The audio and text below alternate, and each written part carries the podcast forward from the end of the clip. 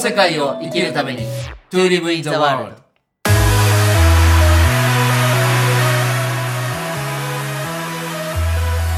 大ちゃんこんにちはこんにちはあの先月の話になるんですけどね、僕は初めて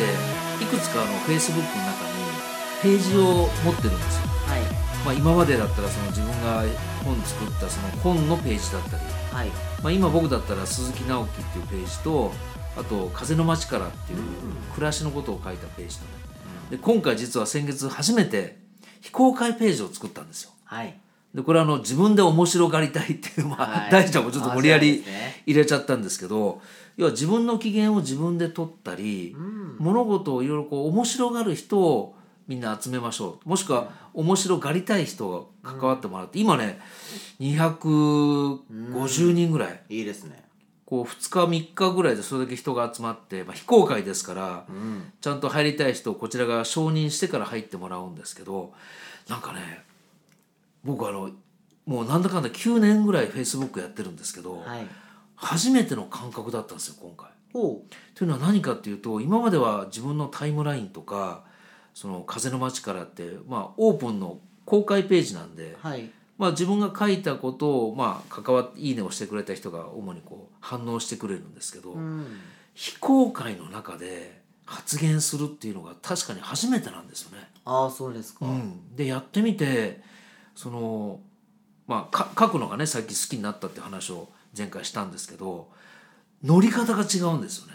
あ公開の時と非公開の時でなんはか無意識に。へえどんな感じですか例えばねこうまあ公開であのこれは言言ってもいいこれは言っちゃいけないって自分の中ではそんなに分けてないつもりだったんですけど、はい非公開のとこに集まってきてる人たちに向けてこう発信するとねなんかすごくリズムが違うんですよね。へえ何かでこれすごくちょっと収穫で、いいですねまああのちょうどこれは音源アップする頃には実はあのコミュニティサロンっていうのね始まりますね僕自身も 大ちゃんにもねちょっと絡んでもらおうと思ってはいチャレンジをするのもここもまあ非公開の場なんですけど、うんまあ、ちょっとその予行演習的にその自分で面白がりたいっていうのをねうんやってみたら本当にあの普段のタイムラインとかよりも関わってる皆さんの反応もねすごく熱いんですよ。おおなのであ本当にみんなこう面白がりたいのかなっていう人たちがで今日大ちゃんにね実はまあそのページを持ったこともあるんですけどはい自分でどうやって自分の機嫌を取るのかなるほどあのもしくはこう物事を面白がるのかっていうのをこう、うん大ちゃんも多分面白がってる人なんですよね面。白がってますよ、うん人生面白いなんでねちょっとその辺の話をね今日聞いてみたくてはいで大ちゃんにもゆくゆくはゆくゆくっていうか近々その面白がりたい中でちょっと僕との対談動画をねはいあのちゃんと収録してアップしてみたいんですけど、はいなんか普段心がけてることってありますはいありがとうございますえっとですねあの私結構20代辛かったりは悲しかった り大変なそれよく言うよね人生を生きてきたんですよおーでまず大前提としてそういう悲しい辛いとかは過ぎ去った後に感謝できるんですよなるほどなるほどその最中は感謝できないし思えないっすよね面白がれないんですよわかなるかなかわか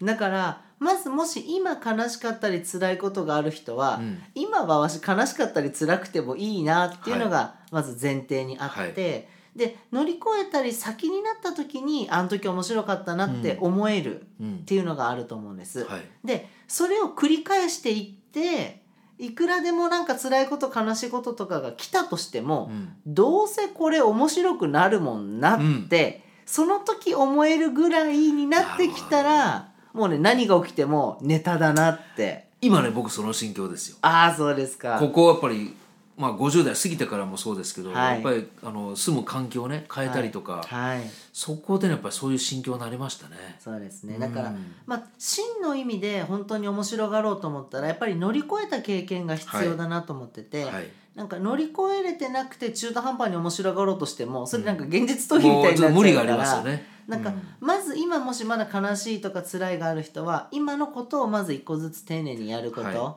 いでその回数が増えるともう次来たらもうどんな大変なことでもよし来たぞってネタっぽくできるっていうのがまず第一個かなと思いますね。あーあのー佐藤健っていうねライフアーティストの佐藤健一さん、まあ、同じ茅ヶ崎に住んでるんですはけいど、、ポッドキャストも出ていただきそうまでしたす、ね。はい、で彼とこの間話をしたら、まあ、彼も面白がってる人なんですよね。いいですねで。まあ、いろんなことを断食やったりね料理やったりいろいろこうやってるんですけどその根っこが何かっていう話を聞いたら小学校の時に「少女パレアナ」っていう物語があるんですよ。まあア外ニアニメみたいな。えっとアニメにもなったし漫画にもなったしはあはまあ、小説にもなってるんですけど、要はそのパレアナっていう女の子がお父さんと、まあ、2人暮らしでお母さんが亡くなったのかな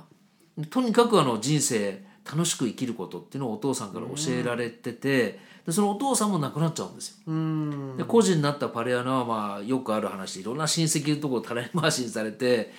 いろいろこうあの嫌なねあの仕打ちを受けたりとかはい。いじめられるんですけどでもパレアナはそのたんびにいやこれをいかに面白くするゲームだからうん、素晴らしい。どう乗り越えていくかっていうのいう話なんですよね。でそれを佐渡健は小学校の時に読んでもうこれしかないと自分の人生は。っていうのがなんかきっかけだったらしいんですけど大ちゃんのきっかけはやっぱりその20代の頃のちょっとこう悲しい体験とかを、やっぱり体験したことはい。がきっかけになってるんですかね。そうですね。うんあとあのこれもあの仏教的な考え方で自分が知ったのは、悟ればはい悲しみや孤独はなくなるって普通思ってたんです私、うんうん悟りとか覚醒すれば、そう思ってる人も多いねと思います。成長すればはい成功すれば悩みはなくなるって思ってたんですけどそうじゃなくて、はい成長したり成功したり悟れば悟るほど悩みは大きくなるんだっていうことそにれわかる。気づいたんですよ。はいはい。なんか最初は自分のことだけでよかったのが、自分が成熟成功していくと自分と大切な人、は地域のこと、うん地球のこととか未来のことって言ってもうもう自分が扱えるものが大きくなればなるほど、うん責任と悩みも見えるものもね、どそうんどんあの増えてくるし。めちゃくちゃ大きくなるから、はいこれはもう終わりないんだなっていうのに気づいた時にもうあこれはもう悩み続けながら生きようってある意味、なんかそこになんか腹が決まったのもあるなって思いますねあーだから悩みとか葛藤から逃げないうん。逆にそれが来たらわ面白いの来たって来た来た来たって感じ面白くなってくるっていうのなるもほ思いましたねああ。あの里家はね、その時にあの彼関西の出身なんで、やっぱ関西人のこうボケとツッコミの話もしてくれてね。はいもうそれがつまり日常的なので、はい とにかく全てネタ探しをしてる、まあ、全員じゃないとしてもその地域性として気質としてね、うんなんかそういうのが関西人はあるっていう話もしてくれて大ちゃんの山口なんかはどうどうなんですかそのいや山口の人はねあんまり名前内面出さないんですよへえ結構山口の人って人もいいしなんか人当たりもいいんですけど面白い人もいいんですけど本当の本心はあんまり出さないタイプがほう秘めたる人の方がは多い印象ですね。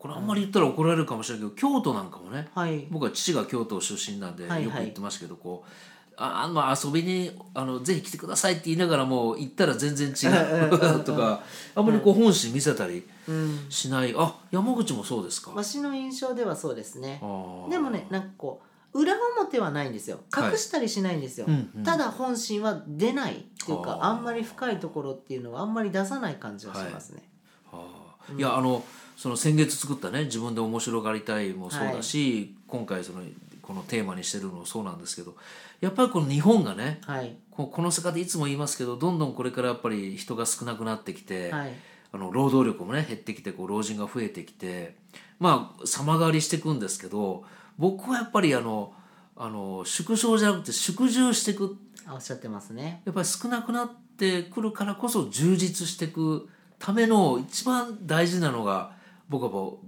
いかに面白がれるかだと思うんですよ。素晴らしい。でそうなるとこれからいろんなことをね僕とか大ちゃんもそうだけどみんながいろいろこう仕込んでいってうん、まあ日本列島そう吉本興業化ってわけじゃないんですけど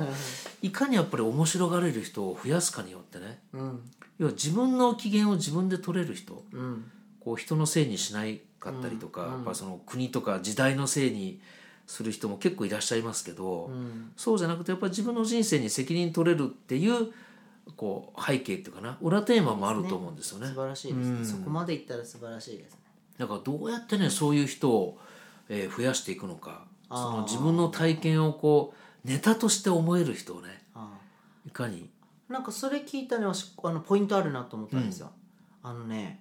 恥ずかしいっていう感情がはいやっぱり多いと思ってて、はい日本人って特に、はいだからなんかねいっぱい恥ずかしい思いをいっぱいしたらもうね恥ずかしくなくなった時それありにますよね面白がれると思っててありますありますなんか周りが「え面白いやんそれ」って言っても、なんか本人が恥ずかしいと思ってると「いやー」とか「はー」とか「はいはいあーもう言い言いたくない」とか、何がこれ面白いのやめてよ」とかはい思っちゃうから、はいなんか恥ずかしいに対するこう自分の反応うを、んなんかは取っ払えるような経験ができるとはい面白がれるなーって思いますそうねで。すねいや今のね大ちゃんのってもっと実は深いものがあると思って、はい、日本人ってあの恥の文化っていうのがうんうんうんあってやっぱりその恥じたないって思ってしまうその立ち居振る舞いも含めてね、うんうんそれってすごくいい文化なんですけど反面自分の本心が出せなかったり、はい、そのコンプレックスをもっと言うとコンプレックスをなんか増やしてしまうことにもなりかねない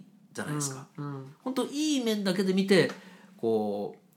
なんなんていうかなつつましいとか、うんそういう受け止め方もできるんですけどやっぱりその恥ずかしいとかコンプレックスにつながるようなものはちょっとでもなんか取り除きたいですよね。うん、でもなんか歌舞伎もそうだしなんか能の世界とかもそうですけど普通と違うから面白いんですよね。そうですそうです。普通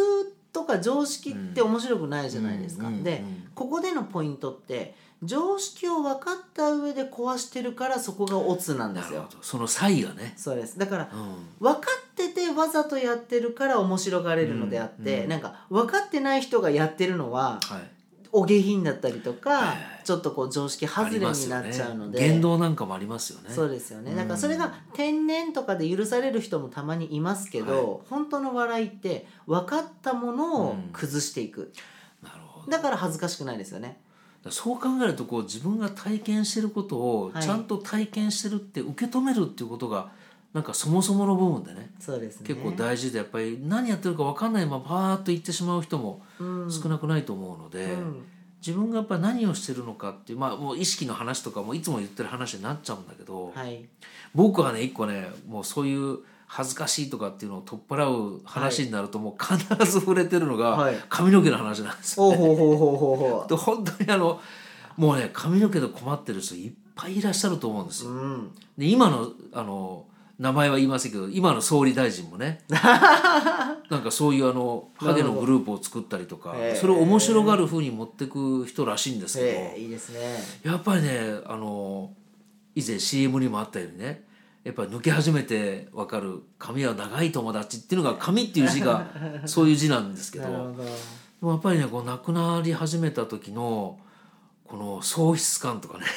ねこう本当に朝起きた時に、あの天気がこう風が強くて雨だとすごく憂鬱になったりとなるかほどそんなレベルから始まってもう今はもう120%ネタにうんできるぐらいにうん自分の中でやっぱり消化できたんですけどあのもしかしたらリスナーの中にもねはいそういうことでおやお悩みの方もいらっしゃるかもしれないですけど、やっぱりねいたまにねそういうハゲだ いいですかこんな話してどうぞどうぞ あの熱がこもっておりますそういうね談義を何回か今までしたことがあって、はいどこでその突破できたんですかって質問でよくされたんですよ。面白いですねそう何があったからネタにできるまでのね。うんで僕はやっぱりもうこう忘れもしない本当に出版社に入って10年ぐらいしてからなんですけどうん坊主頭にしたんですよ。はいでバリカンを買ってきて自分でこう、うん坊主にしたそこがやっぱりね限界突破でしたねいいですねそれまでの本当に恐る恐る毎月あの床屋さんに行って、 こう恐る恐るこう切ってもらってたとこあるんですけど、うんもうそこをもういいやと思ってもうバリカンを入れた時になんかねスイッチが入りましたよね。いいですね曲を極めたですねなんいかや中途半端なとこいやいでいいい言い方だなうようよせずに一回行っちゃったとうんだからそれこそ今続けてるそのジョギングとかねランニングでいうと、い、やもう1 0キロ以上は無理だよと思ってたのを一気に今日はじゃあ1 3キロまで行ってみようとか行くとやっぱりそのその限界点を超えたのが分かるんですよね。うんだからそういう体験を例えばその悲しみとかコンプレックスでまあ十二分に感じるのも大事なんですけど、やっぱりそこから脱出する時には極端なことをしてみるっていうのもねいいですね一つなんか大事なのかなっていう、うんなんか笑えてくるといいです ねなんかもうそうそうそう笑おうとか面白がろうじゃなくてもうなんか笑えてきちゃうっていう体験をそうですねしてくるそれってなんか限界超えると人間ってなんか外れちゃうからはいもう笑えてきちゃうみたいなあの感覚超えちゃえばもうそう怖ないんでもすんよない気がします本ね。当にあの免許を車の免許をね取った人がもう本当こわごわと外に出て、はいもう本当もう40キロ出すのが精一杯だった人が高速道路ってね、はい50キロ60キロ100キロの体験をするとはいもちろん大ちゃん言ったみたいに40キロでも走れるけど100キロでも走れるっていうその経験値が増えてくるので、本当にこうバカなことやれる人もやった先のことを知ってる人があえてやってみる面白さっていうのね、あると思うからそこをやっぱり突破してみるっていうのは一つやっぱ得策かもしれないですね。いいですねいいですね、うんやっぱまあ結局恥ずかしいとかね突破するってなんか自分を受け入れてないと、はい自分で限界決めてもうここまでこれはこんなもんって嫌だけどってやっちゃうからそこを一回超えてみたらそうですね面白がれるかもしれないですねなん。か大ちゃんなんか本当もう普段からいくつものプロジェクトをね、はいまあ僕もそうだけどこうやってて、うんなんでそれができるかっていうと、うん視点がもうちょっとあの鳥の目線っていうかねそうですねやっぱ俯瞰してみてこう5個の6個も動いてるけどそれがどっちの方にそれぞれ行ってるのかっていうのをその高いとこから見えるからはいやれるっていうのが、もしあの地面に近い方にいたらねうんもうやるんだけどもどれも中途半端になっちゃったりする可能性もあそうるでけすど、ねやっぱりそういうちょっとこう自分の限界を突破した先に面白がれたりその自分の機嫌を取れたりっていうのがあるかもしれないですね。はいでもね予想以上にこう先月立ち上げたその場所が皆さんの反応が面白い面ので白くなってきてますねもういろんなテーマをこう毎回出してねはい皆さんにこう答えてもらってるんですけど、まあ、中には当然あの、